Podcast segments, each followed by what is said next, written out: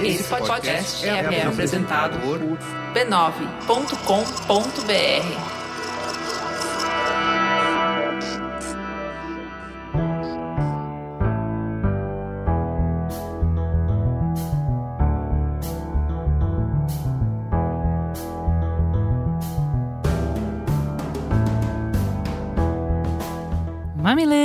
mamiletes, sejam bem-vindos ao nosso espaço de troca e diálogo de peito aberto. Eu sou a Juva Lauer. Eu sou a Cris Bartz e esse é o Mamilos. Prepare um chazinho de camomila que a conversa hoje requer calma.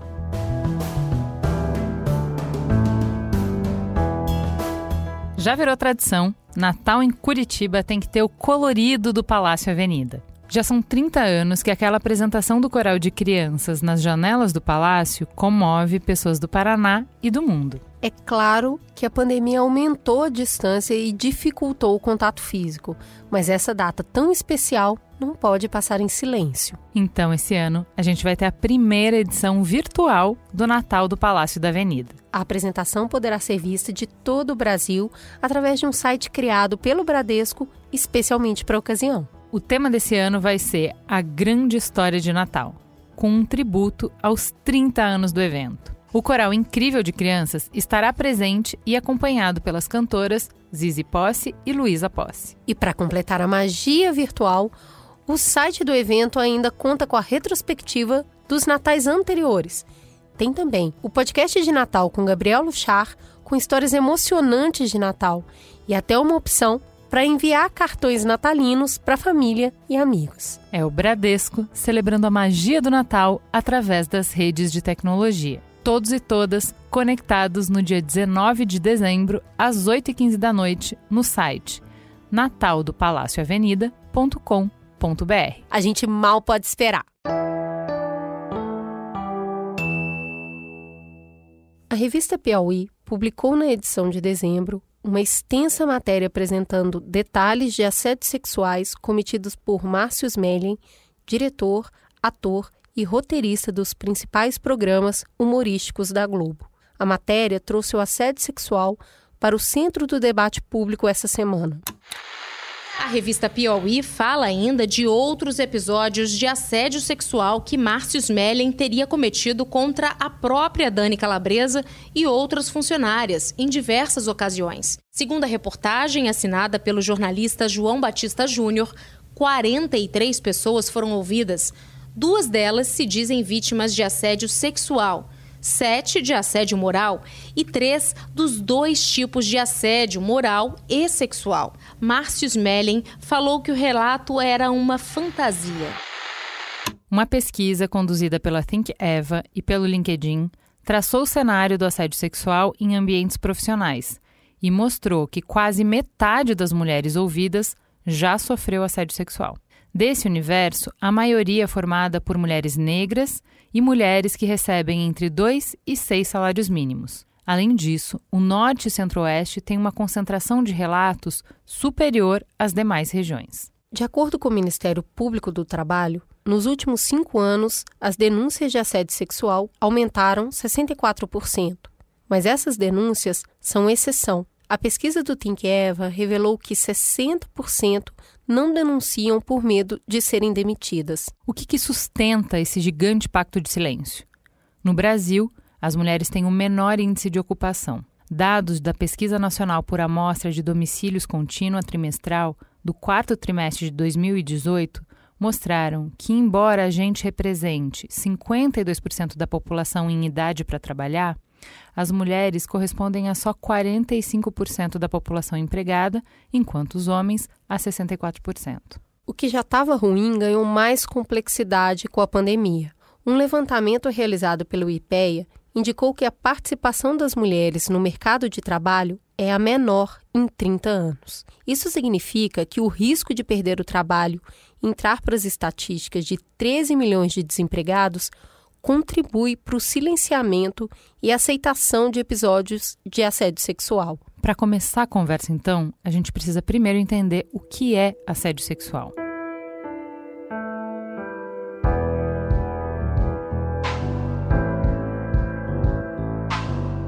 Assédio sexual consiste numa negação ao direito fundamental de dignidade humana nas relações de trabalho. A dignidade do trabalhador é atacada quando coloca em risco a sua integridade física e psicológica, atingindo seu trabalho. Para que fique caracterizado o assédio, deve haver a presença de dois elementos: o primeiro, práticas materialmente repreensíveis, que são insultos e injúrias com conotação sexual. As palavras humilhantes, as ameaças verbais, como por exemplo, se você não dormir comigo, eu demito você. O segundo, práticas realizadas com o objetivo de obter benefícios de natureza sexual, que são promoções com base em chantagem, do tipo: se você dormir comigo, será recompensada muito bem em seu salário. Na lei, assédio sexual é definido como o ato de constranger alguém com o intuito de obter vantagem ou favorecimento sexual, prevalecendo-se o agente da sua condição de superior hierárquico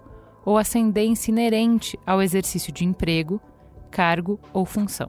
Assédio sexual não é brincadeira, cultura brasileira, interesse, elogio, sedução, parte de ser homem, parte de ser mulher. Assédio sexual é medo, exercício de poder, trauma, intimidação, crime, limitador, violência, humilhação.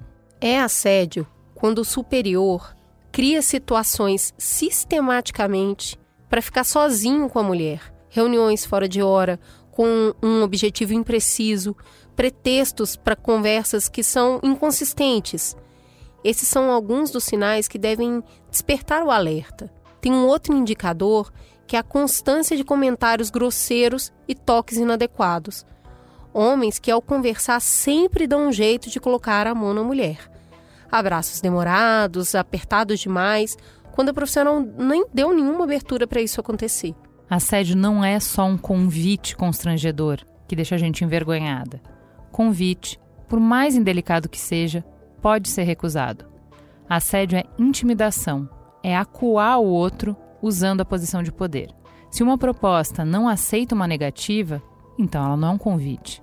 É a clássica escolha entre a cruz ou a espada. O que está sendo sugerido não é um prazer, não é uma relação gratificante, mas é um preço que deve ser pago por B para que A não o prejudique. É como uma chantagem, só que nessa situação o preço é sexo. Diante de um cenário tão assustador, como é que muda o jogo? A nossa pergunta hoje é: assédio sexual, o que fazer?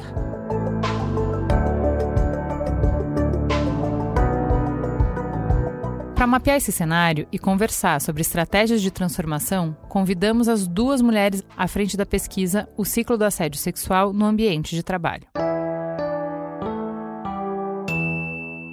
Antes de apresentar as nossas convidadas, vamos para um breve intervalo. E aí, Ju? Hoje você é princesa vilã. Vou te falar que eu tô meio Ariel no rosto, mas 100% malévola no olhar, viu?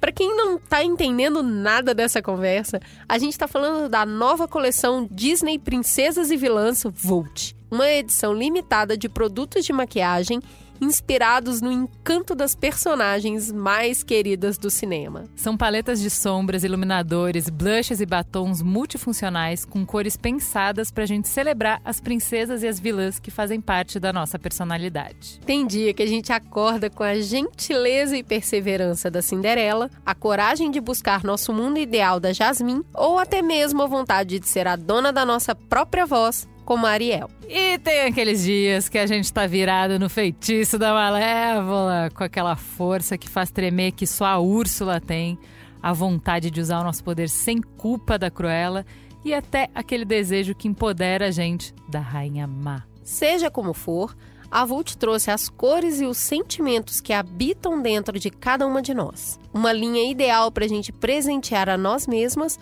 ou aquela pessoa querida. Afinal, a magia das personagens Disney é que cada uma delas faz a gente lembrar de alguém muito especial. É ou não é? Natal aí, minha gente. Conheça a linha Disney Princesas e Vilas Vult no site vult.com.br. Então vamos começar apresentando quem já é de casa, quem já tem a chave da nossa casa, do nosso coração, da nossa mente. Maíra, seja muito bem-vinda. Para quem está te ouvindo pela primeira vez, quem é você na fila do pão? Oi, queridas, obrigada pelo convite, pela generosidade. Eu na fila do pão sou Maíra Ligori, sou cofundadora da Finkeva, que é uma consultoria de inovação social que se dedica a transformar o mundo corporativo e a comunicação no mundo melhor para as mulheres. Seja muito bem-vinda, Maíra. E temos também gente que está na frente de batalha para colocar em prática as ideias que a Maíra fica dando pelo mundo. Ana, por favor, se apresente para os nossos ouvintes. Quem é você na noite? Conta um pouquinho. Primeiro, eu queria agradecer o carinho e a oportunidade de estar aqui. É, acho que vai ser uma conversa super legal. Ana Cláudia Pirral, é, sou engenheira de computação, sempre trabalhei em empresa de tecnologia. Mãe da Carolina e do Henrique, que são dois adolescentes, o Henrique com 17, a Carolina com 16 anos, que me ensinam muito sobre uma outra perspectiva de mundo, diferente da minha. Tenho hoje a, a liderança do LinkedIn aqui no Brasil e estar numa, numa plataforma, numa empresa como essa, acaba me dando a oportunidade de também carregar algumas bandeiras que eu pessoalmente acredito, com a expectativa da gente mudar esse nosso país para alguma coisa muito melhor do que a gente tem hoje. Só sonhadora na mesa, isso que é uma mesa boa. então, já que você está falando de mudança, é, de acordo com o Ministério Público do Trabalho, nos últimos cinco anos as denúncias de assédio sexual aumentaram em 64%. E eu queria, para a gente abrir a conversa, entender qual é a urgência e a relevância do tema. A gente está tendo mais casos de assédio ou a gente tem mais mulheres reconhecendo o assédio e tendo coragem e meios para denunciar? É de verdade, a gente, eu, eu, pelo menos entendo, a gente entende que é muito mais um caso de mais coragem de denunciar. Acho que a gente chegou como sociedade num estágio que algumas coisas já não são mais aceitáveis, já não são mais admissíveis, né? E a nossa educação também, com tudo que a gente vem acompanhando do, de agressões pelas quais o mundo passava, que a gente para e fala assim, como é que a gente convive com isso? Chegaram no limite. E aí entra também essa questão especificamente dessa violência contra a mulher, que é esse, o abuso é, sexual, o assédio sexual, aonde se para assim, mas por que, que eu tenho que aceitar isso como normal? Não, não é normal. Então, quer saber? Deixa eu contar aqui que eu não quero passar mais por isso, eu não quero que outras passem por isso. Então, a gente vê um crescimento do, do sim, do, do, das denúncias, né? Mais mulheres com coragem de contar o que viveram, e de relatarem as suas experiências. Maíra, vendo do, das conversas que você tem tido nesse meio e, e também com essas mulheres que passam por esse tipo de situação, a gente ouve muito a palavra coragem. Né? Ah, teve coragem para denunciar, teve coragem para falar. E eu queria conversar um pouquinho do contratermo disso, que é se eu não falei, eu sou covarde. Como que pesa hoje para as mulheres que estão em ambientes muito tóxicos e que pagam um preço muito alto por essa coragem, se entender nesse ambiente de denúncia, de silenciamento. Quando a gente viu a pesquisa que vocês levantaram, uma das coisas que eu e a Juliana ficamos falando do nosso passado não muito distante é muitas vezes a gente tolera e depois a gente sai, né? Eu não denuncio entendendo o que que aquilo vai significar para minha carreira, para mim enquanto pessoa eu não, não vou levantar essa manhã, eu vou embora. E, inclusive, você acaba indo embora por outros motivos. Você fica procurando um emprego para sair dali. Na entrevista de, de desligamento, você sempre fala, tive uma oportunidade melhor e tudo uhum. mais. Como que é para uma mulher que ainda não denuncia, que ainda não fala, como que ela se sente nesse momento que existe um grande incentivo para ter a tal da coragem? Eu acho que eu vou pegar um pouquinho do ponto que a Ana deixou sobre esse aumento da, das denúncias e tudo mais, é, tem um dado também que, dessa nossa pesquisa de que 95,3% das entrevistadas afirmam saber o que é assédio sexual no ambiente de trabalho. Isso é novidade, porque até muito pouco tempo esse tipo de comportamento era tido como parte da vida da mulher no mercado de trabalho. Né? Eu tenho que lidar com o chefe assediador porque o mundo é assim. Agora a gente já tem essa tomada de consciência, né? Então, a gente já tem um caminho de informação e uma formação de rede entre mulheres também, que podem trocar experiências, em que elas podem, puxa, isso aconteceu comigo, putz, aconteceu comigo também, e o que, que você fez e como eu reagi. No entanto, é injusto a gente falar de coragem num momento como esse, porque a coragem é a única coisa que essa mulher tem. Ela não tem o apoio da empresa, ela não tem o apoio da sociedade, ela vai ser retaliada, ela vai encontrar inúmeros obstáculos que depois a gente pode até falar mais detalhadamente sobre eles, mas a coragem é hoje a única coisa que ela tem. E muitas vezes essa coragem não adianta. Porque de fato ela vai falar sobre, ela vai se colocar e ela vai ser retaliada, ela vai ser demitida, ela vai ser perseguida, vai ser colocada na geladeira. Então, é... vai ser humilhada, né? Porque vai ser sobre ela, vai virar sobre ela, ela vai ficar estigmatizada. Perfeito, Ju. E eu acho que seria de uma, um grandíssimo valor se a gente parasse ou se a gente diminuísse a importância do indivíduo corajoso nessa equação e aumentasse a importância do coletivo na solução desse problema né? Aí é falar sobre política pública, é falar sobre as políticas de RH dentro das empresas, é falar sobre campanhas de, de educação e comunicação para conscientizar as mulheres vítimas e conscientizar os agressores de que não está tudo bem eles se comportarem desse jeito. Então, acho que essa outra o outro aspecto que a Cris trouxe do acovardar-se na verdade, muitas vezes é o, o caminho de proteção que essa pessoa encontra. Né? Sobrevivência, né, né Maíra? É, eu quero sobreviver Exato. a isso. Eu gosto quando você fala que é uma novidade que as mulheres saibam é, identificar o assédio, porque na verdade parece que a gente deu nome para um sentimento. Cara, você sente, tem uma coisa bicho dentro de nós, né? Quando a pessoa começa a te olhar de uma determinada forma, parece que até o cheiro, o ar muda. Você não quer mais ficar sozinho com aquela pessoa, tem um monte de instinto te mostrando que você está ficando em perigo, muito desconfortável. E parece que aí, quando vem com o termo, o termo rotulou um sentimento que eu já carrego há anos. E aí sim eu começo a voltar na minha memória e pensar em situações e falar: caramba, eu já passei por isso. Então eu sei do que, que elas estão falando. É muito difícil Exato. você conversar com uma mulher que nunca tenha sentido esse nervoso, sabe? Quando a gente não sabe e a gente começa a tentar falar do sentimento, é assim, eu só sei que eu não quero ficar sozinha com essa pessoa de jeito nenhum. É isso. Esse nervoso é a falta de clareza se isso que está acontecendo comigo é assédio ou não. Porque também existe isso. Enquanto a gente não der contorno e disser existe uma linha clara, que é a linha do consentimento, existe uma linha clara, que é do exercício de poder, Enquanto isso não estiver na mesa, muitas vezes as mulheres não vão entendê-las. É, é, essa sensação que você descreveu super bem, Cris, ela não dá conta de resolver a situação ou de esclarecer a situação. Tem um dado também da nossa pesquisa de que 10% das mulheres não têm certeza se aquilo que ela viveu foi assédio ou não, porque existem mil nuances, existe uma zona cinza ali no meio né?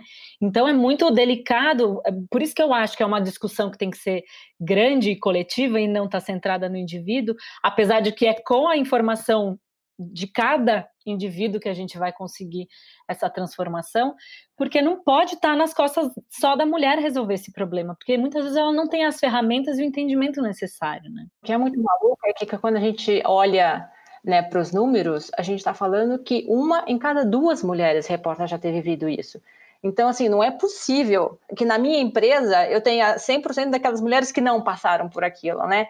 E, e até para contar como esse investimento e esse estudo foi, nasceu, ele nasceu de um relatório que o LinkedIn faz todos os anos, aonde apontou que um, uma das quatro tendências para melhorar a atração de talentos para as corporações era a partir do momento em que, ela, que essa corporação, essa empresa tivesse políticas claras anti-assédio. E aquilo chamou muita atenção, porque era um estudo Brasil. Isso se repete em outros países também, mas aquele estudo era Brasil.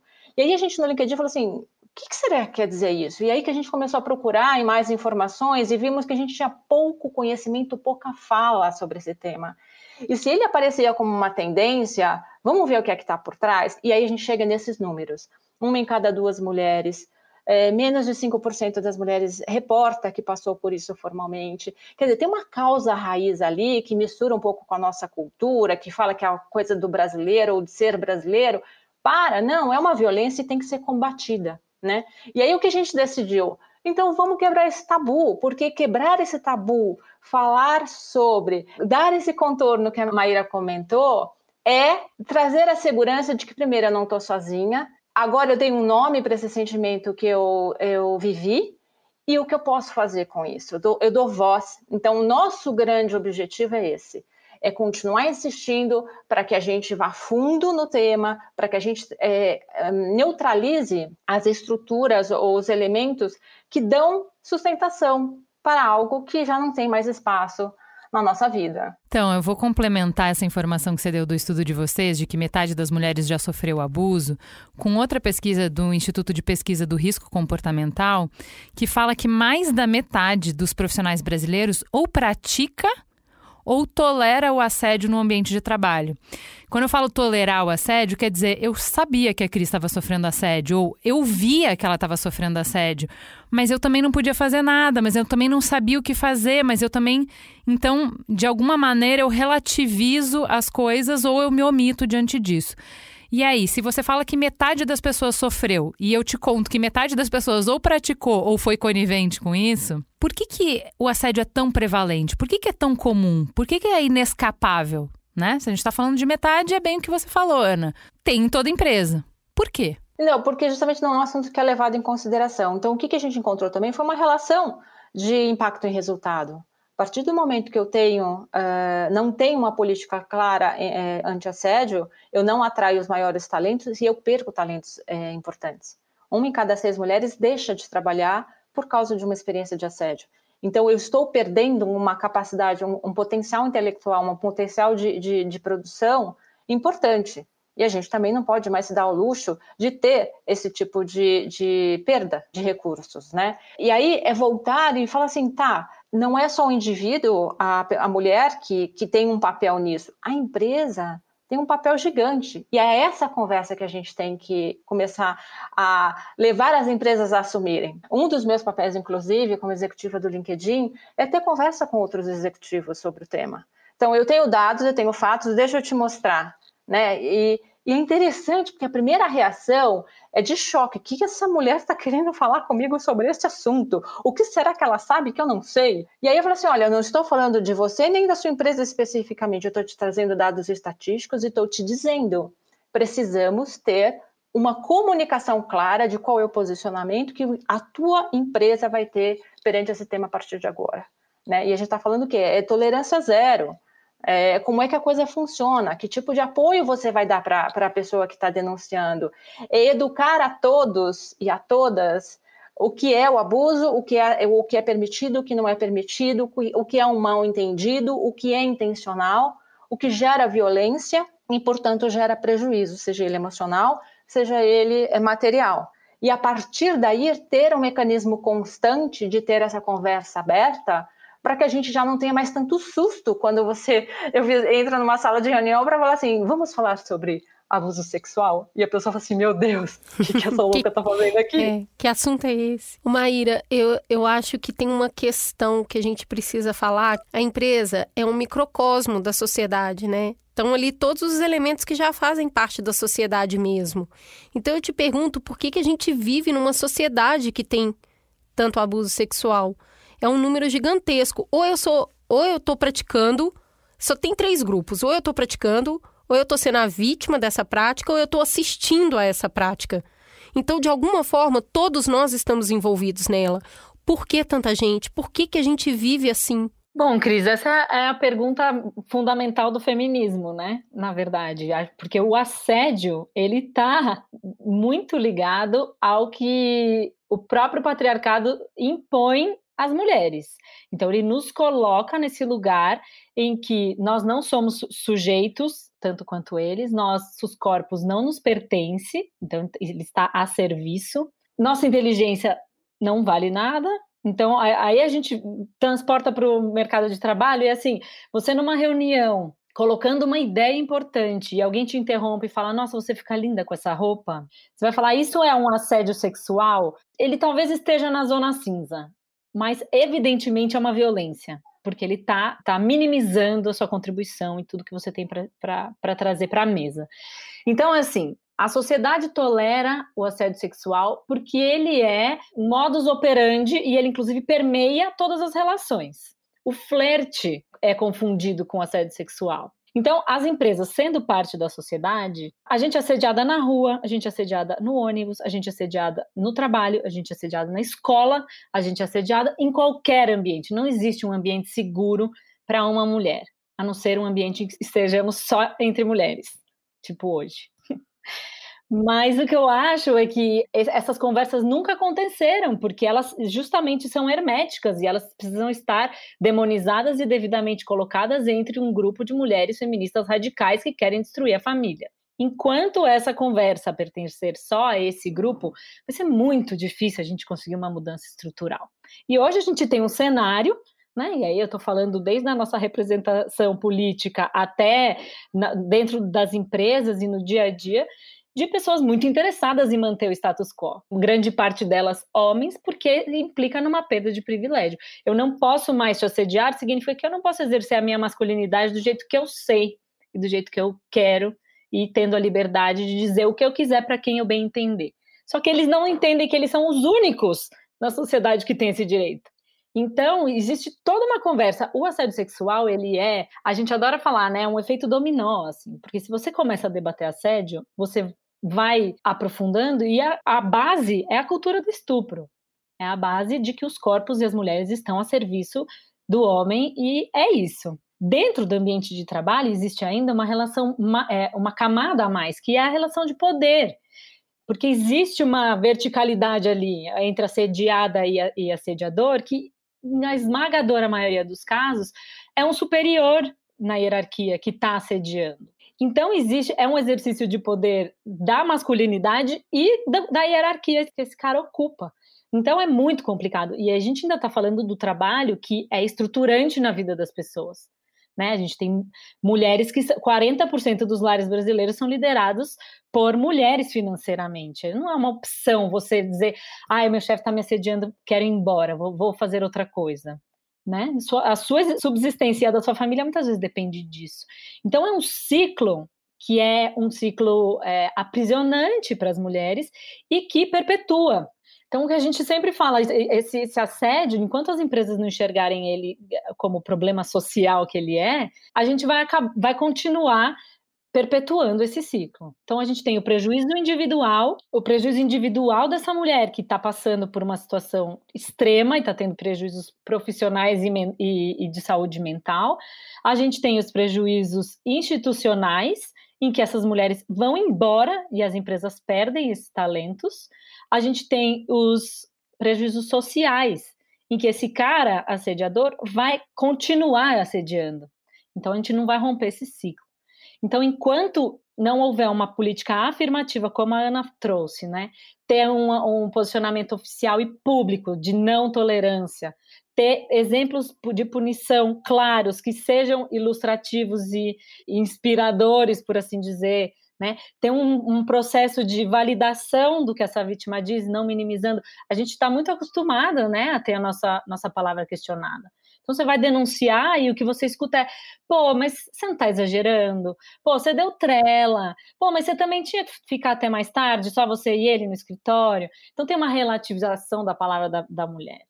Então é isso, ter uma política afirmativa é, eficiente já seria uma forma de romper esse ciclo dentro da empresa que isso se reflete na sociedade, porque as coisas estão juntas, né? Os funcionários são cidadãos e vice-versa. É também interessante ver que ainda o ambiente profissional, ele ainda não é tão equilibrado assim entre homens e mulheres. A gente evoluiu muito, acho que teve uma evolução, essa foi uma das que a gente teve, né, ter mais mulheres no ambiente de trabalho, mas ainda quando você pega cargos de gestão, liderança, diretoria, esse número ainda é muito pequeno.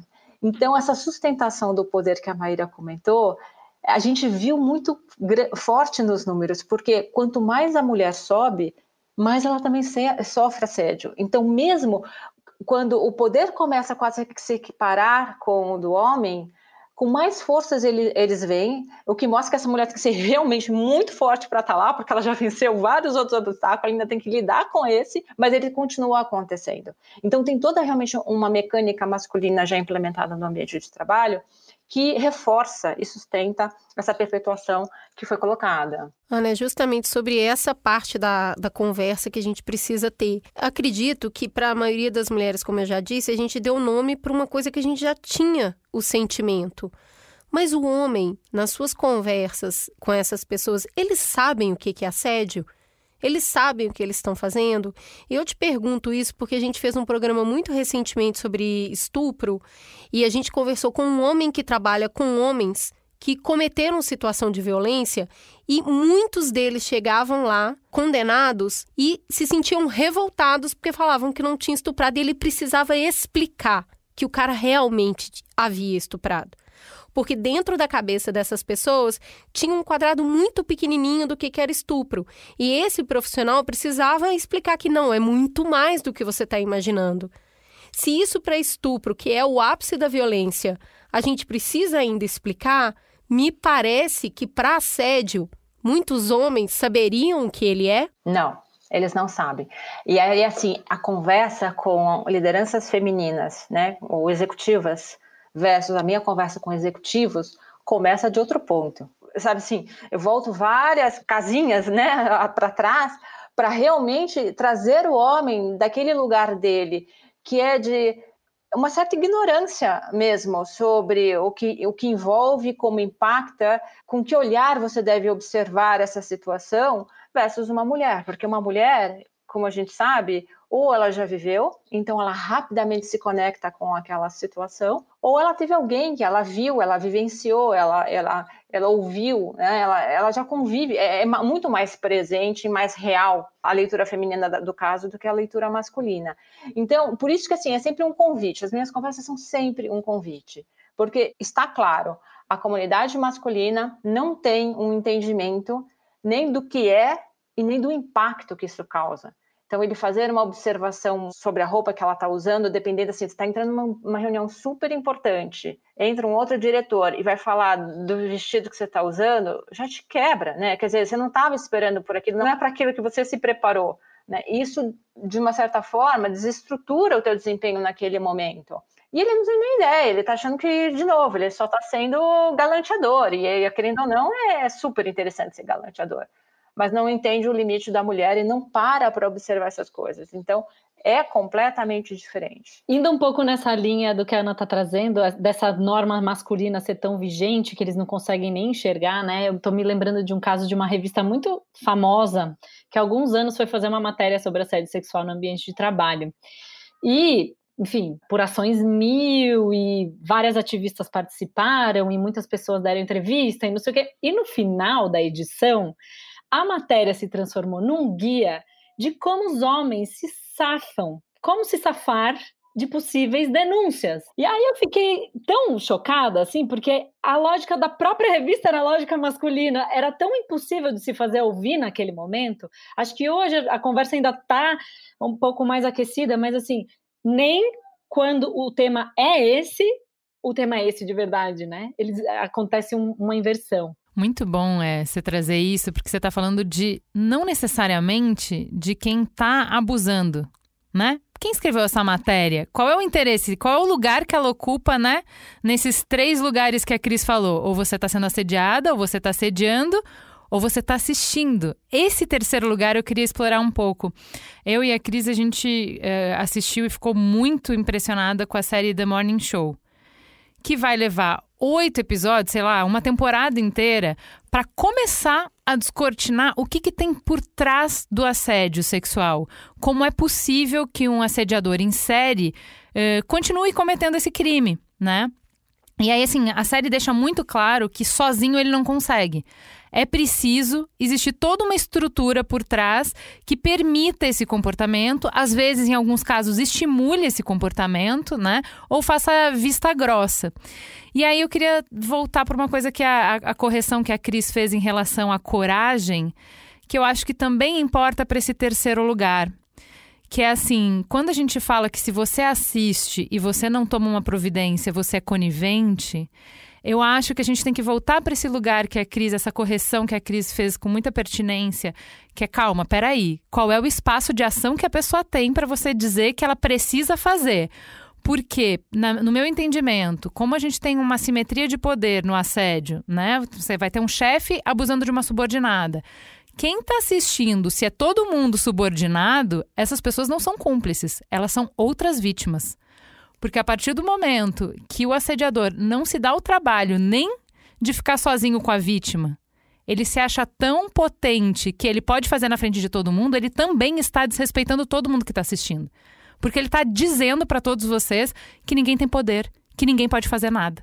Quem tem que decidir isso é a empresa. Se quem está testemunhando é vítima ou não. Se o ambiente for seguro o suficiente, as políticas forem eficientes, se houver uma estrutura para receber essa denúncia de uma forma, né, de acordo com as leis de compliance e tudo mais, essa pessoa testemunha também vai ficar, se sentir encorajada. Então, ela sendo subordinada ou não, ela vai encontrar os meios de fazê-lo. E ela fazendo isso, ela também está ajudando a vítima. Então, que, por isso que eu digo, as empresas têm um papel fundamental nessa conversa. É elas que vão dar o framework, elas que vão definir onde é que vão colocar a luz. Quando eu começo com as conversas né, com algumas empresas com quem eu já falei sobre o assunto, é interessante. Depois da primeira reação de choque, a segunda afirmação é: mas nós temos um canal de denúncia. Aí a pergunta que eu faço é: ok, você tem um canal de denúncia, quem recebe essa denúncia? 90% das vezes é o, é o RH. Tá bom. Quão empoderado está o RH para de fato tomar uma decisão se o, o, o agressor é o seu diretor financeiro? O cara desmonta na tua frente, né? O interlocutor desmonta.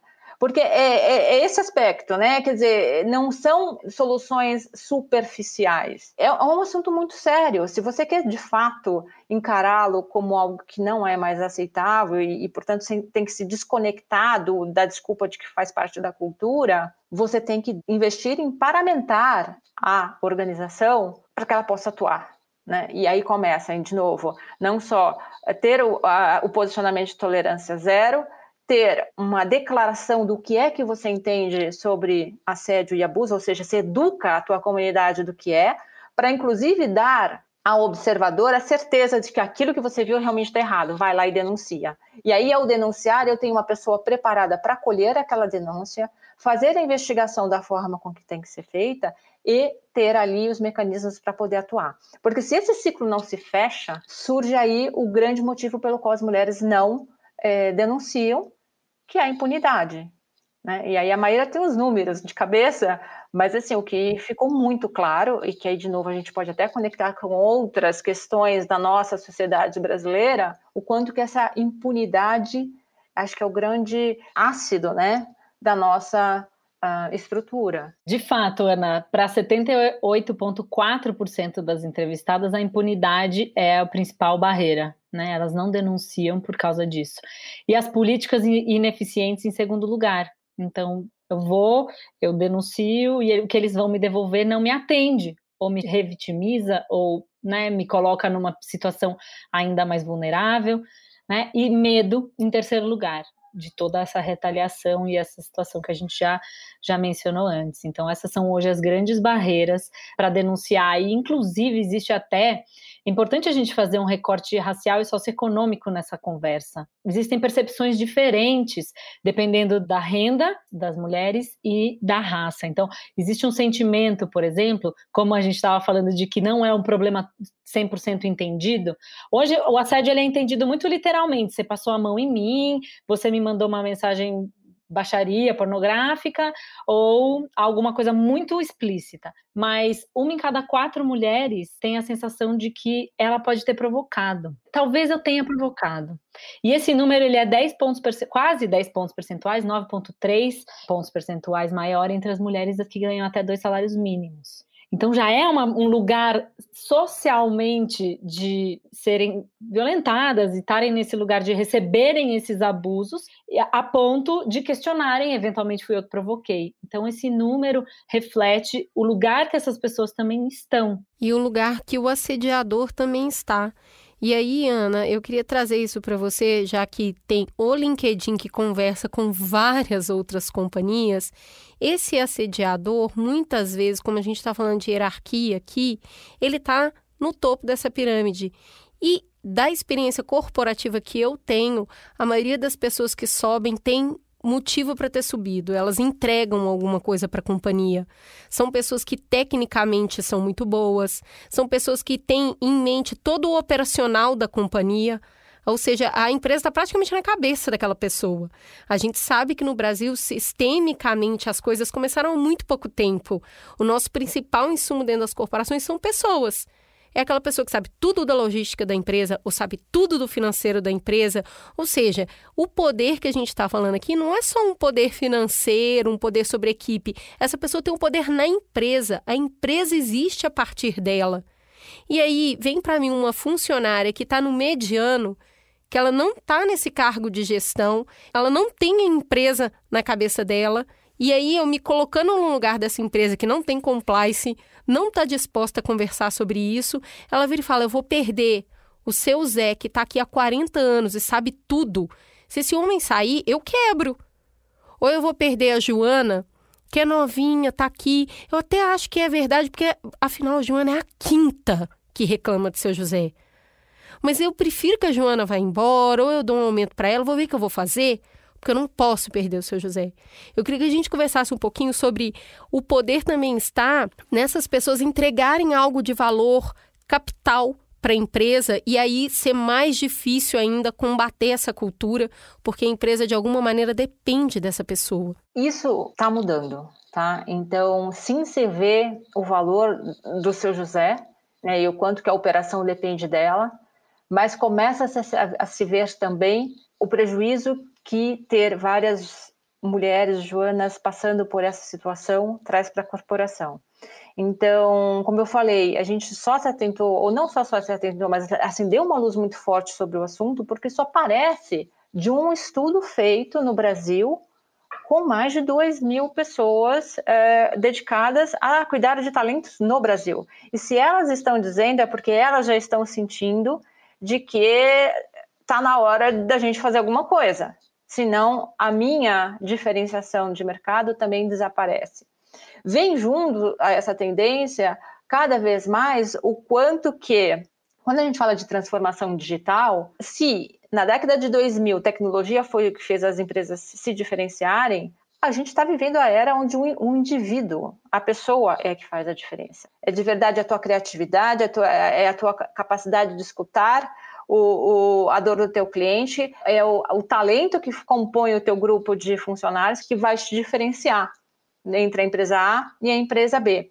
Então, cada vez menos você tem esse conhecimento tão concentrado em poucas pessoas e você começa a democratizar um pouco mais até a questão do poder em si, não da hierarquia, mas do poder. Então acho que são movimentos que se combinam e aí são essa tendência do combate eh, ou ter políticas anti-assédio com a prevalecência das competências interpessoais, que a gente já vem vendo cada vez mais como a busca que se tem, que também queria um momento importante ou bom para a gente estar tá falando sobre o assunto. Eu sempre me, me pergunto quão condescendente a gente também não é com os homens nesses momentos, sabe? Porque ele pode ser realmente excelente profissional e nada impede que ele melhore como pessoa por que, que a gente não pode abordar esse homem e explicar para ele que isso não, não tá legal, que esse comportamento não, não tá certo e não vai, não vai mais ser admitido? Né? Não, é um medo e um silêncio, uma situação condescendente com ele até, né? E que perpetua isso que a, que a Ana estava trazendo, que a, que a Cris trouxe e que a Ana falou super bem. Então, só queria trazer um pouquinho esse ponto. Queria entender um pouquinho como é que hoje as mulheres, que estratégias elas têm quando. Uh, se a gente está falando que é tão prevalente o assédio sexual nas empresas, quais são as estratégias que as mulheres hoje usam para se defender na realidade que a gente tem, não na que a gente quer construir? Eu acho que é muito individual. O que a gente tem de dados da pesquisa é o efeito disso que é muito mais delimitável do que a estratégia em si, mas o que a gente tem é que os efeitos dessa, desse assédio são muito devastadores. Então, como a Ana já trouxe, uma em cada seis pede demissão, 5% só recorre ao RH, existe um problema de autoestima e de desempenho, elas veem a performance delas afetada, as mulheres negras mais ainda, né? Medo de ser demitida, tudo isso colocando a saúde mental dessa mulher em um lugar muito muito ruim também, prejudicando ela em vários aspectos. De estratégia, o que a gente viu na pesquisa, e é sobre isso só que eu poderia falar com propriedade, é de que elas se apoiam umas nas outras. É isso que eu ia falar. Então, elas não denunciam formalmente ao RH, mas elas, elas confidenciam com suas colegas. E é a única ação que elas tomam. Não para na confidência, né? Eu acho que a gente, nessa falta de acesso institucional, a gente vai. Não é que a gente fica sem resistência nenhuma. A gente monta uma resistência coletiva dessa coisa de, ah, quando entra uma, uma funcionária nova, você já cola nela e já avisa, ó, aquele cara é problema, você não fica sozinha com ele na sala. Já rola aquela coisa de se o cara te pede um trabalho uh, para ficar depois, a sua colega fica junto com você para você não ficar sozinha. Esse tipo de resistência a gente já vê hoje né? Então, assim, eu lembro de dos lugares que eu já passei, uh, sempre receber o briefing na hora que você entra, ó. Deixa eu mapear aqui. Dessas pessoas que estão aqui, isso aqui é sinal vermelho, esse é laranja, esse é amarelo, esse aqui é verde. Você já tem tudo mapeado. É, mas é, eu acho isso de uma generosidade absurda, porque a pessoa, inclusive, ela está se colocando em perigo quando ela está mapeando as coisas para você, né? E eu acho que essas mulheres que têm a coragem de isso aí eu falo que é coragem mesmo, e eu acho isso muito importante para as mulheres que é muito difícil que o assediador tenha assediado uma pessoa só. Não é só com você, porque não é sobre você, é sobre uma relação de poder. Então, eu acho que se alguém está com dúvida, se está sendo assediado ou não, conversa com a colega. Porque se você tem alguma dúvida, essa colega vai te ajudar, senão ela já vai saber de um caso, de uma outra, de uma outra. Porque é isso, não é sobre sentimento, não é sobre você ser linda ou sobre a roupa que você está usando. É sobre como este homem exerce o poder no ambiente de trabalho. Então ele vai ter feito com outras pessoas. Não, não existe ter feito com uma só. E aí, quando essas mulheres se encontram nesse lugar de confidente, passa a surgir um cordão de isolamento, sabe? Que são os próprios corpos, porque o que a gente tem é coragem. E essa coragem tá nesse corpo, né? Eu só tenho esse corpo. Esse corpo que não deixa a amiga sozinha, esse corpo que fica com ela depois do trabalho, esse corpo que não deixa ela no ponto de ônibus sozinha. É corpo cuidando de corpo, que é o que a gente tem. Mas isso é muito. Isso não é pouco, isso é muito. E aí, faz parte desse mesmo sistema corporativo para manter as mesmas pessoas no espaço de poder, disseminar uma cultura de competição entre essas mulheres. Porque aí, com essa cultura de competição, essa cultura de só tem espaço para uma, essa cultura que a mulher é invejosa, ela é mimizenta, ela é a chata, essas mulheres não conseguem se ajudar, porque elas estão ocupadas brigando entre si. E aí elas não conseguem formar esse cordão de isolamento, aí todas estão vulneráveis. Igual em todas as áreas da sociedade. Não né? é mesmo? Então, assim, dentro dessa cultura corporativa, da, de pregar essa inveja e essa coisa de não duas mulheres na mesma equipe, não sei o quê, é muito eficiente para deixar todo mundo ainda mais exposta a esse assediador. Inclusive, é costuma ser a mesma brincadeira com milhões de aspas que esse tipo de pessoa faz para manter essas mulheres desunidas, né? Eu não, tô falando de uma coisa maquiavélica e ultraconsciente. O que eu tô falando é que a gente vem perpetuando isso ao longo de tanto tempo. E a nossa história conta isso em processos de escravidão, em processos de abuso, desde que a gente nasceu como identidade de nação, que a gente naturalizou. E quando a gente naturaliza, a gente não pensa mais sobre isso. E o perigo está nisso, é sobre não pensar mais sobre isso, né? É achar que está dado e que está posto. O que a gente tem visto hoje é muita gente começando a, decolonizar esse olhar. A falar, peraí, talvez não seja tão natural. E esse olhar precisa passar também para a relação entre as mulheres dentro da empresa, para que elas possam estar juntas. Eu, eu não consigo ver outra saída. Enquanto não houverem compliances extremamente eficientes que não seja mulher ajudando mulher dentro da corporação. Eu acho que traz um tema que, é, se tem uma coisa que me entristece, é quando você percebe que não existe a tal da sororidade, né? Que é justamente essa distorção de você não entender que aquela lá não é a tua inimiga, não é com ela que você tem que combater. Né? Não, é, é um posto e só aquele posto só pode ter uma mulher.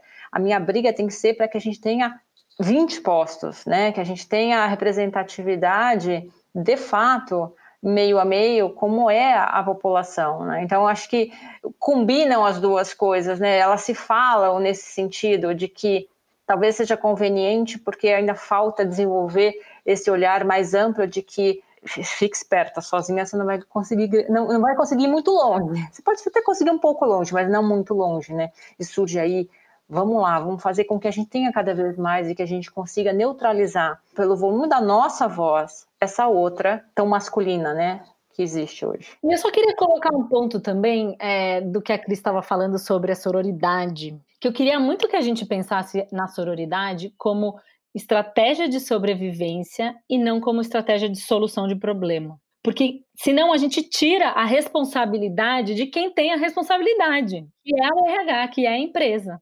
Né? Então, só para a gente ter isso em mente sempre, de que a sororidade ela é fundamental e ela move montanhas, mas ela, ela não consegue sozinha resolver o problema. Então, para a gente ter sempre essas tecnologias de sobrevivência ao nosso alcance, ter essa rede de mulheres é fundamental, mas nunca desresponsabilizar quem é responsável de verdade. Fizemos então algumas perguntas para Cláudia Patrícia Luna, que é advogada e consultora jurídica de mulheres vítimas de violência doméstica e discriminação sexual. O que queremos entender é qual é o caminho legal que uma mulher vítima de assédio deve percorrer? Onde ou para quem essa denúncia deve ser feita em primeiro lugar? Ao recorrer à justiça, quem é o denunciado? A empresa ou o assediador? E aí, quais provas a vítima precisa ter para fazer essa denúncia? Em primeiro lugar, eu quero dizer que é uma grande honra e uma grande alegria poder hoje partilhar esse nosso diálogo sobre assédio sexual aqui no podcast Mamilos. Só para que a gente possa começar, qual o caminho legal que uma mulher que sofre assédio, no caso assédio sexual, ela deve percorrer?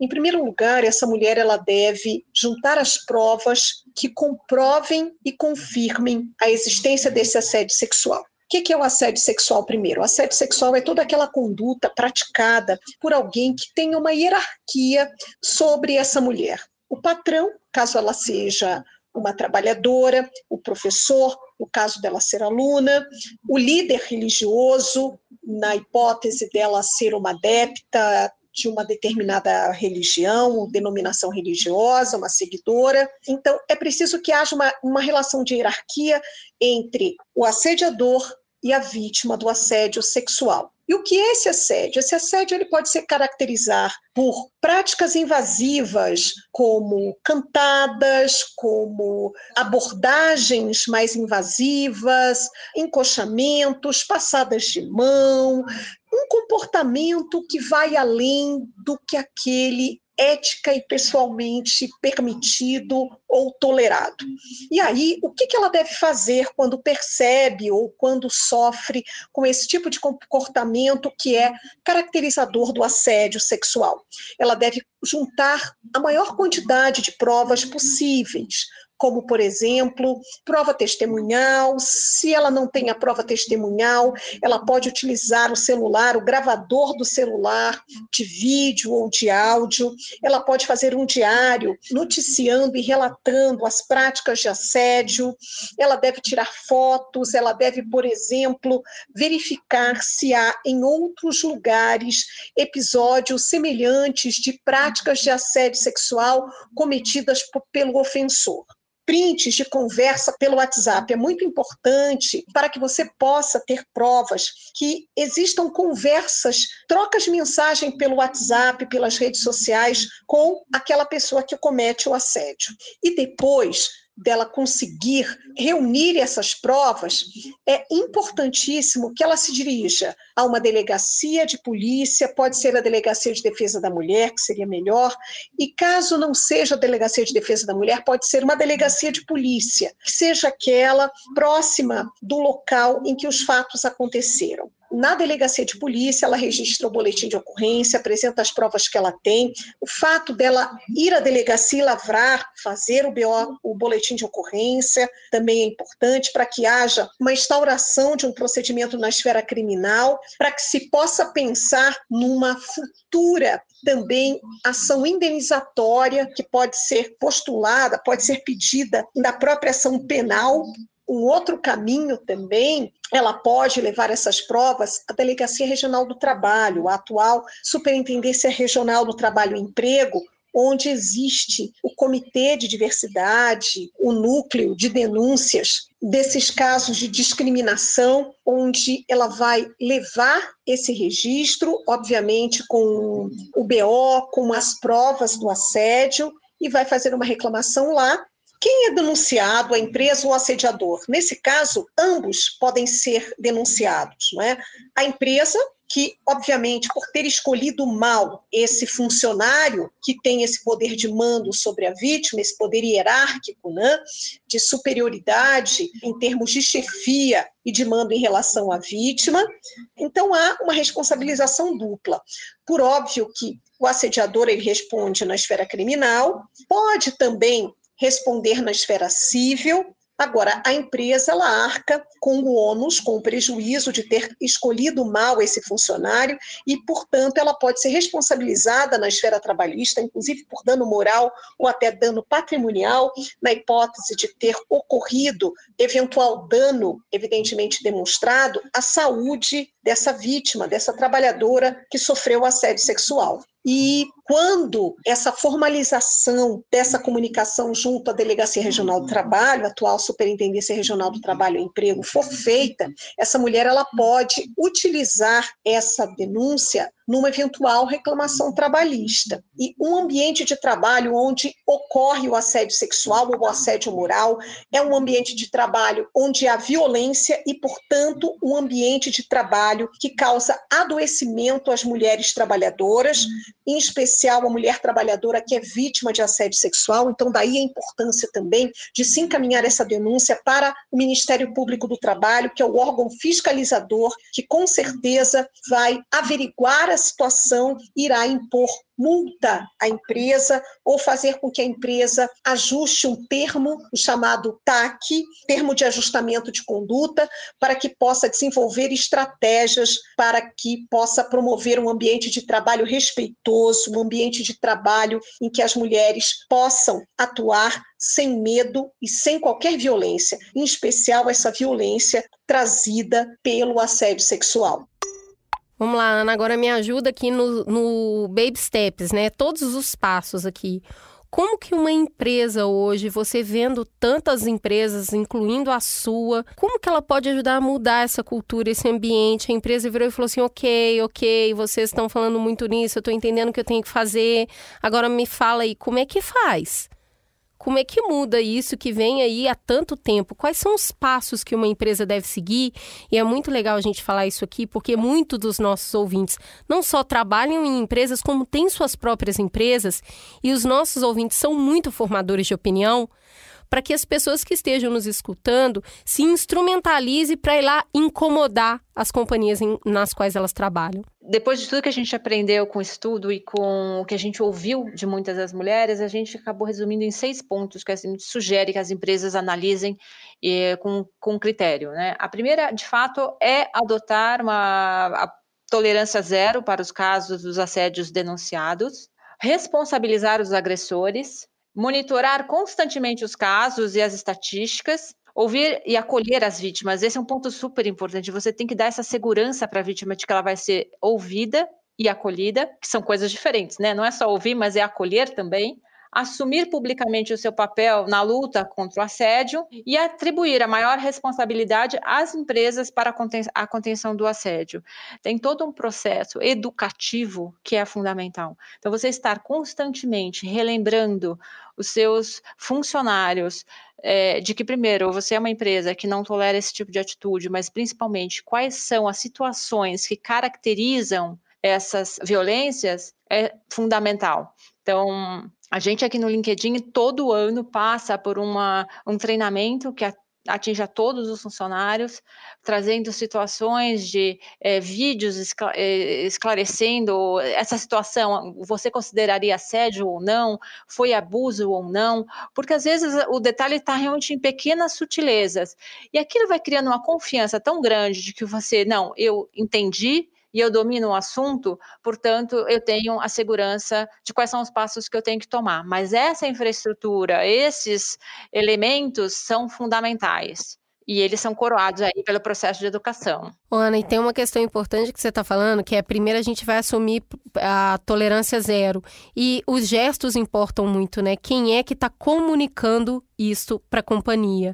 Se parte de uma determinada área, um grupo, qual é o compromisso que a presidência da empresa precisa ter? A minha avó, sabe, a mineira, sempre diz que escada a gente varre de cima para baixo, não dá para fazer o contrário. Como é que faz nesse momento de a gente vai precisar assumir um compromisso para mudar a companhia ou o papel de quem está lá em cima? É por isso que a minha conversa começa com o primeiro executivo das empresas. Se não for por ali, eu nem adianta muito, sabe? Assim, ah, não, fala com o meu pessoal de comunicação, ah, fala com o meu pessoal de RH, eu vou para o próximo, infelizmente, né? E na hora que eu tenho mais o segundo, o terceiro, o quarto, o quinto CEO de fato falando sobre o assunto, aquilo começa a reverberar mas tem que ser de, começa de fato muito de cima. Eu queria dentro desses seis pontos que você colocou, uma coisa que a gente lendo para a pauta viu que é muito importante é, e que acho que hum, é, não sei se exatamente você colocou é o transparência que é assim, não basta só eu dizer que eu não é, tenho tolerância zero, não basta só eu ter o canal,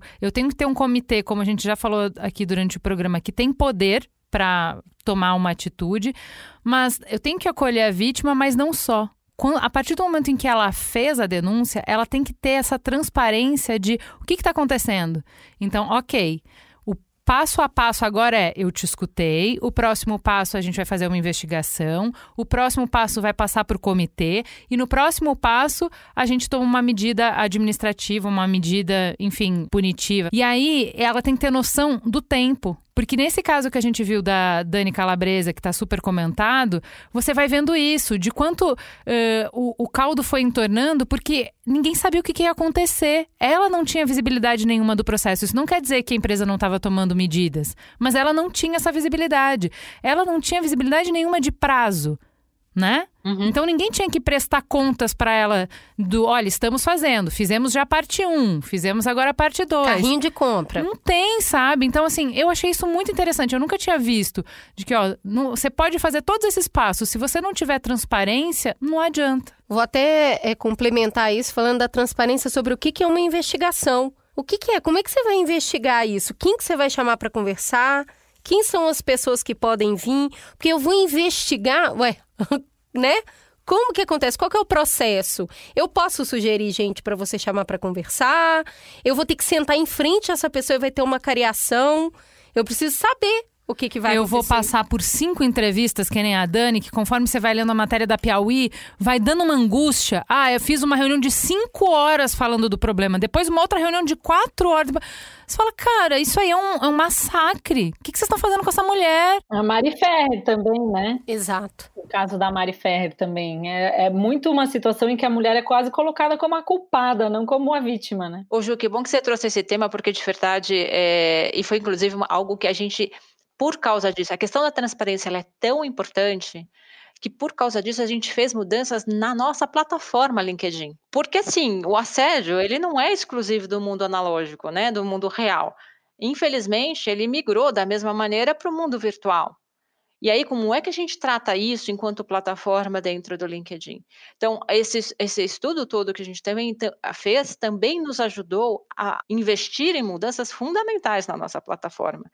E hoje começa por, na hora que você vai é, fazer um, um post, relembrar o membro, o usuário, de que aquele, aquele espaço é um espaço de conversas construtivas. A gente mudou as nossas políticas de uso para deixar muito claro o que, que a gente entende por por assédio, discriminação ou violência que possa acontecer na rede. A gente também deixa claro quais são as consequências que aquele eh, usuário pode ter caso a gente entenda que ele ultrapassou os limites estabelecidos. E a gente criou a, o processo de denúncia, que ele já existia, mas ele era mais difícil de acessar, e a gente colocou de forma muito mais visível na plataforma. E aí, onde é que entra a questão da transparência, que foi a parte que a gente precisou de mais desenvolvimento? É, na hora que ocorre uma denúncia, eu tenho primeiro um, um trabalho de inteligência artificial para analisar aquilo, aquilo vai para uma, uma análise de pessoas, é um grupo treinado, especializado e dedicado para o assunto de, de, assédio sexual. Inclusive, qualquer denúncia de assédio, ela tem a maior prioridade dentro do LinkedIn. E o, a pessoa que denunciou, ela tem um acompanhamento, ela tem um, um reporte do que é que está acontecendo, em que estágio isso está, qual foi o parecer que a plataforma deu para aquela situação e a consequência para o uh, agressor. Por quê? Porque justamente a gente não queria deixar passar nenhum dos pontos que a gente ouviu das mulheres. Porque isso que, a, que vocês comentaram, desses processos absurdos, não é uma ou duas histórias, essas são as que a gente tem contato, mas é, é, se não todas, né? Aquele desgaste infindável de voltar ao assunto, relembrar detalhes, outra pessoa, outra pessoa, e aquilo não acaba e você não sabe para onde isso vai. Enfim, trouxemos para o mundo virtual o que a gente aprendeu no mundo real e certamente ter claro, inclusive, qual é o processo na parte educativa, dizer a todos, olha, vai passar por isso, por isso e por isso, mas também com toda a confidencialidade dentro daquela acolhida que a gente comentou para quem foi agredido, agredida no, no caso, em que estágio essa coisa está, qual vai ser o próximo passo, o que é que vai acontecer e qual foi a nossa conclusão. O Maíra, esse sistema da Ana deu super certo, a gente, a mulher foi lá identificou o que ela estava sentindo, ela fez uma denúncia, o RH fez uma investigação transparente, chegou no ponto que aí a gente entendeu que realmente a pessoa cometeu aquele ato de assédio sexual. Então a gente tem um culpado, né? Tem uma pessoa que realmente todo o processo foi feito corretamente e entendeu que esse homem é um culpado. E aí tem mil coisas que podem serem feitas e um, muitas delas acaba acontecendo a demissão, inclusive quando se torna um caso público, porque existe uma pressão popular para se tomar uma atitude efetiva sobre aquilo. E aí, voltando também para muito do que é responsabilidade das empresas hoje, a gente fala muito sobre geração de resíduo. E pessoas também são resíduos. Quando a empresa simplesmente demite um funcionário que comprovadamente realizou um assédio, e provavelmente ele vai ser bom tecnicamente, a gente falou disso aqui, ele está numa posição hierárquica boa, aí ele vai para outra empresa e muito provavelmente ele vai cometer a mesma coisa lá. Qual que é a responsabilidade que a empresa e que a sociedade tem quando a gente identificou o assediador e ele é claramente isso, já está claro para todo mundo, que vai além do que ele só cumpriu uma pena na cadeia, mas o que, que dá para fazer para que essa pessoa não se torne efetivamente um assediador, ele seja também uma pessoa. Dá para resgatar ou é perder o Playboy? Olha, eu ainda prefiro acreditar na humanidade, viu? Se fosse Sim. a pergunta para mim, eu, eu, tenho visto isso, não é só. Eu tenho visto de verdade que tem uma grande parcela de ignorância. Por mais alto cargo que a pessoa tem, existe um grande, uma grande parcela de ignorância. Quando você começa a trazer sustentação, estudo para o tema, a pessoa vai movendo de posição, ela vai se até se fragilizando em relação a isso e se abrindo a um olhar diferente. Então, eu acho que a pessoa passar por um, por um, um trauma desse, de chegar. O fato de, cara, é sério, eu tô sendo demitido por causa disso, acho que já é um aviso suficiente, né? E aí ele vai se lembrar, talvez, de todas as informações e treinamentos e conversas pelo qual talvez ele tenha passado e não tenha dado tanta importância. Eu prefiro acreditar de que a humanidade tem, tem salvação. Você já viu isso, Ana? Já teve algum caso que você viu o cara falar assim, realmente, eu fiz fiz isso, eu assediei? Assumi assim, não, eu assediei, não, mas eu, eu, eu, vi situações de grandes executivos falar assim, nossa, eu acho que eu preciso tomar mais cuidado com algumas coisas que eu faço. Eu vi. Eu acredito muito nessa linha da Ana também, e aí muito também em, em justiça re restaurativa e não punitiva, sabe? Eu acho que botar o cara na cadeia é só encher mais a cadeia e não vai melhorar a sociedade. Eu penso muito que o debate, o debate público de qualidade, ele é o maior elemento de transformação, não é a punição. A punição ela pode ser exemplar e educativa, mas ela não precisa ser a única solução. Né? Então, eu acredito demais. A gente, em 2018, fez um trabalho com o Magazine Luiza de comunicação interna dos funcionários, que foi muito bonito, porque a gente fez a pesquisa para entender o que, que eles, como que eles enxergavam o assédio sexual e moral lá dentro, identificamos o entendimento que ainda é um entendimento muito simples e muito literal do, do assédio. Utilizamos as palavras que eles mesmos usaram para descrever o assédio, para desconstruir a ideia de assédio deles e explicar o que era realmente o assédio. Então, por exemplo, uma das palavras mais citadas era brincadeira. O que é o assédio? Ah, é uma brincadeira de mau gosto, é uma brincadeira que incomoda, é uma brincadeira que eu não gosto. E aí é, não é uma brincadeira, né? Em primeiro lugar, e é, com a própria palavra que eles nos trouxeram, nós estamos fazendo esse, tra esse trabalho de, de educação interna.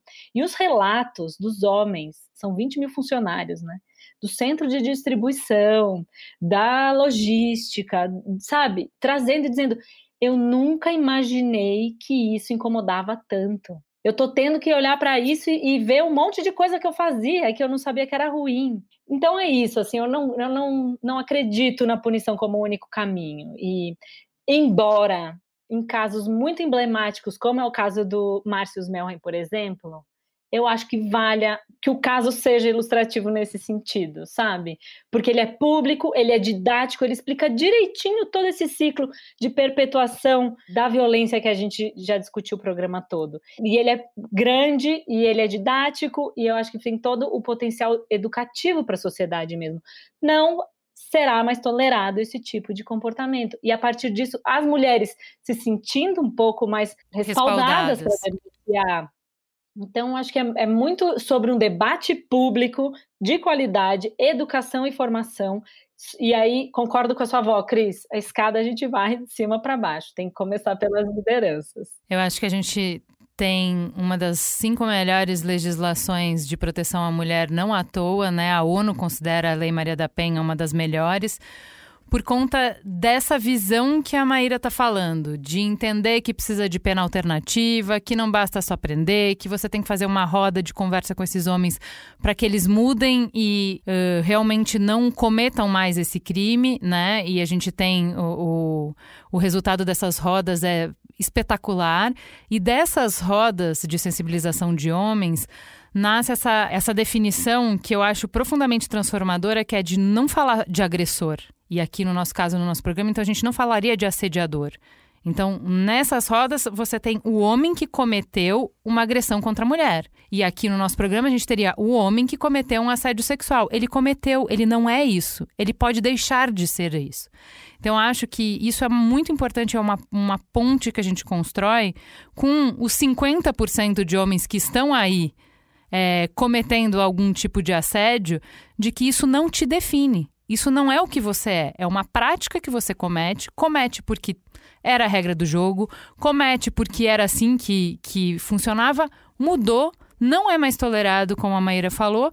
Você pode mudar, você pode fazer alguma coisa diferente, né? Você não, não, não precisa, a gente não precisa, como a Maíra falou, ser condescendente é, e de ter essa resposta simplista de que, ai, homem, né? Homem fazendo omisse. Não, isso não é coisa de homem. Isso é assédio. É, eu acho que é importante a gente falar que isso não é natural, a gente aprende. Então, se você aprendeu, você pode desaprender. E eu acho que para numa inteligência absurda já chegou à Lua e desenvolveu a penicilina, a gente desenvolveu uma vacina para o Covid em um ano. A gente pode aprender, a gente pode desaprender.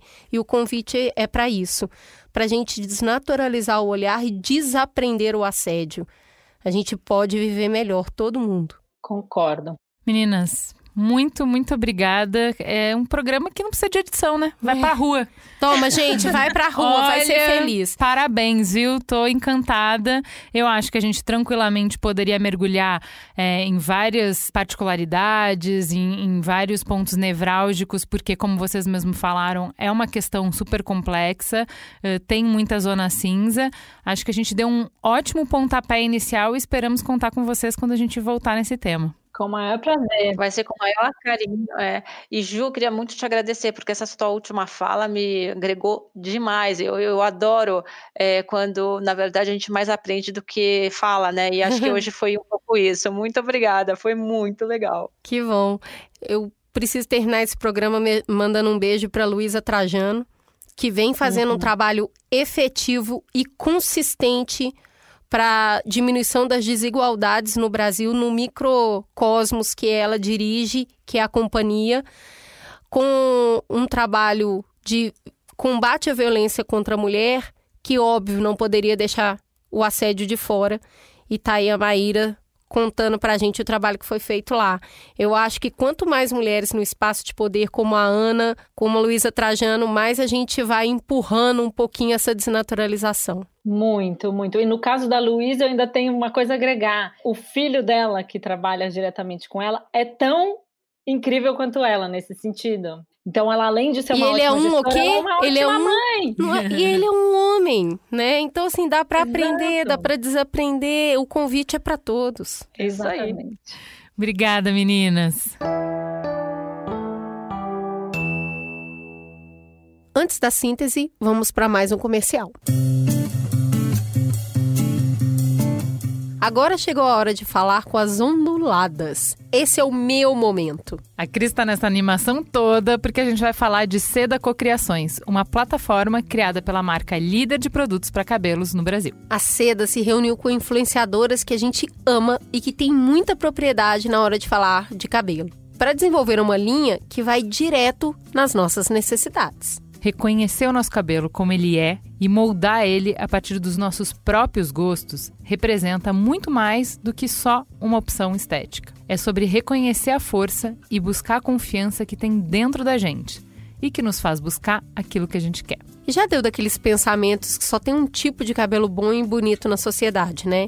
Somos muitas, somos múltiplas, mais da metade das mulheres do nosso país tem os cabelos ondulados. E eu sou uma delas e sei na prática como a oferta de produtos para cabelos como o meu é bem menor no mercado. Por isso, um dos produtos Seda Cocriações tinha que ser para cabelos ondulados, né? A Seda chamou a Gigi Grigio, atriz, cantora e modelo, para desenvolver o produto que fosse direto na necessidade das onduladas. O resultado foi uma linha de produtos anti-frizz e que busque dar mais brilho e maciez para os fios ondulados, com fórmula enriquecida com água de arroz e leite de coco. Com seda ondas anti-frizz, a gente pode deixar as nossas ondinhas livres e prontas para arrasar. Para saber mais sobre a linha Seda Cocriações, entra lá no Instagram, @sedaoficial ou no site da marca, seda.com.br e garanta já o seu. Juliana, que programa redondo, como é bom conversar com duas mulheres que estão assim sabendo muito bem do que elas estão tratando e estão com uma clareza do que precisa ser feito de uma maneira que encoraja a gente a acreditar na mudança de cenário. Como é que isso bateu para você? Eu acho que mesmo que eu já tivesse alguma noção é, sobre o que é assédio, na hora que a gente começa a conversar e percorrer mais o, o território cinza, vai ficando mais claro. E eu acho que isso muda com o tempo. Quanto mais a gente conversar sobre isso, mais a gente vai entender e mais a gente vai ter estratégia para responder. Eu gostei muito do programa ter se colocado é, muito claramente a favor de estratégias coletivas. Então, a gente tem que sair do paradigma de celebrar as vítimas que têm coragem e que enfrentam uma via crucis, como a Dani Calabresa enfrentou, e sofrem muito e gloriosamente conseguem derrotar o sistema e partir para uma ação que é mais sobre construir um sistema em que o mais fácil, o mais simples e o mais direto seja que quando um crime acontecer, ele seja prontamente identificado, denunciado e corrigido, reprimido. E também o programa me dá uma percepção mais ampla de combate ao assédio, que não é necessariamente só uma política dentro da empresa para identificar e para reprimir. Não é caça às bruxas, né? Não é isso que vai resolver. Tem uma situação ampla e aí eu consigo identificar, por exemplo, que o fato da mulher receber 30% a menos que os homens é criar uma situação para continuidade do assédio sexual. Esse negócio de ver o outro como menor, sabe? E aquilo, ah, já que a gente faz o mesmo trabalho e recebe menos do que eu, logo é menor que eu. Eu posso ir ali fazer alguma coisa e não vai dar em nada, não tem implicação. Outra coisa, tecnologia.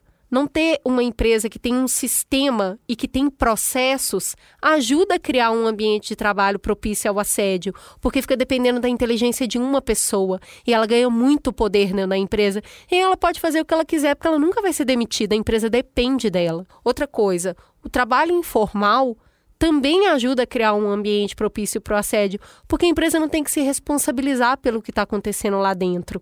Então é amplo o assunto. Sim, o compliance e poder identificar e combater isso é muito importante, mas para que não aconteça, a gente vai precisar enlarguecer esse leque de soluções. Muito bom. Eu acho que uh, foi muito claro o desenho de estratégias que elas propuseram, né? Eu uhum. acho que tem um serviço grande aí para as empresas que nos escutam, para os ouvintes que têm alguma influência dentro de empresa, começar essas conversas, porque a gente deu muito dado e muito fato para que você possa incomodar o RH. Com olha só, se 50% das mulheres já sofreu assédio, então aqui está rolando. O que, que a gente vai fazer sobre isso?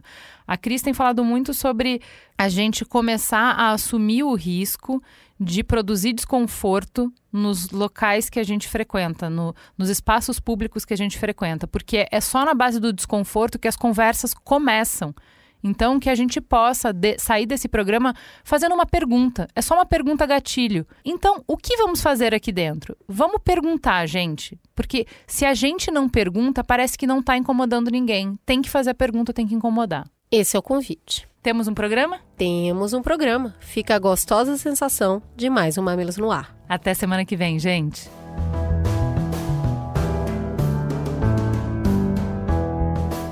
Mamilos é uma produção B9. Apresentação de Juvalau e Cris Bartz. Coordenação geral: Carlos Merigo, Juvalau e Cris Bartz. Direção: Alexandre Potashev. Produção e apoio à pauta: Ellen Menezes. Apoio à pauta e pesquisa: Iago Vinícius e Jaqueline Costa. Edição: Mariana Leão, com trilhas de Andy Lopes. Capa: Elô D'Angelo. Coordenação digital: AG Barros, Pedro Estraza e Lucas De Brito. Atendimento e comercialização: Raquel Casmala, Camila Maza e Thelma Zenaro.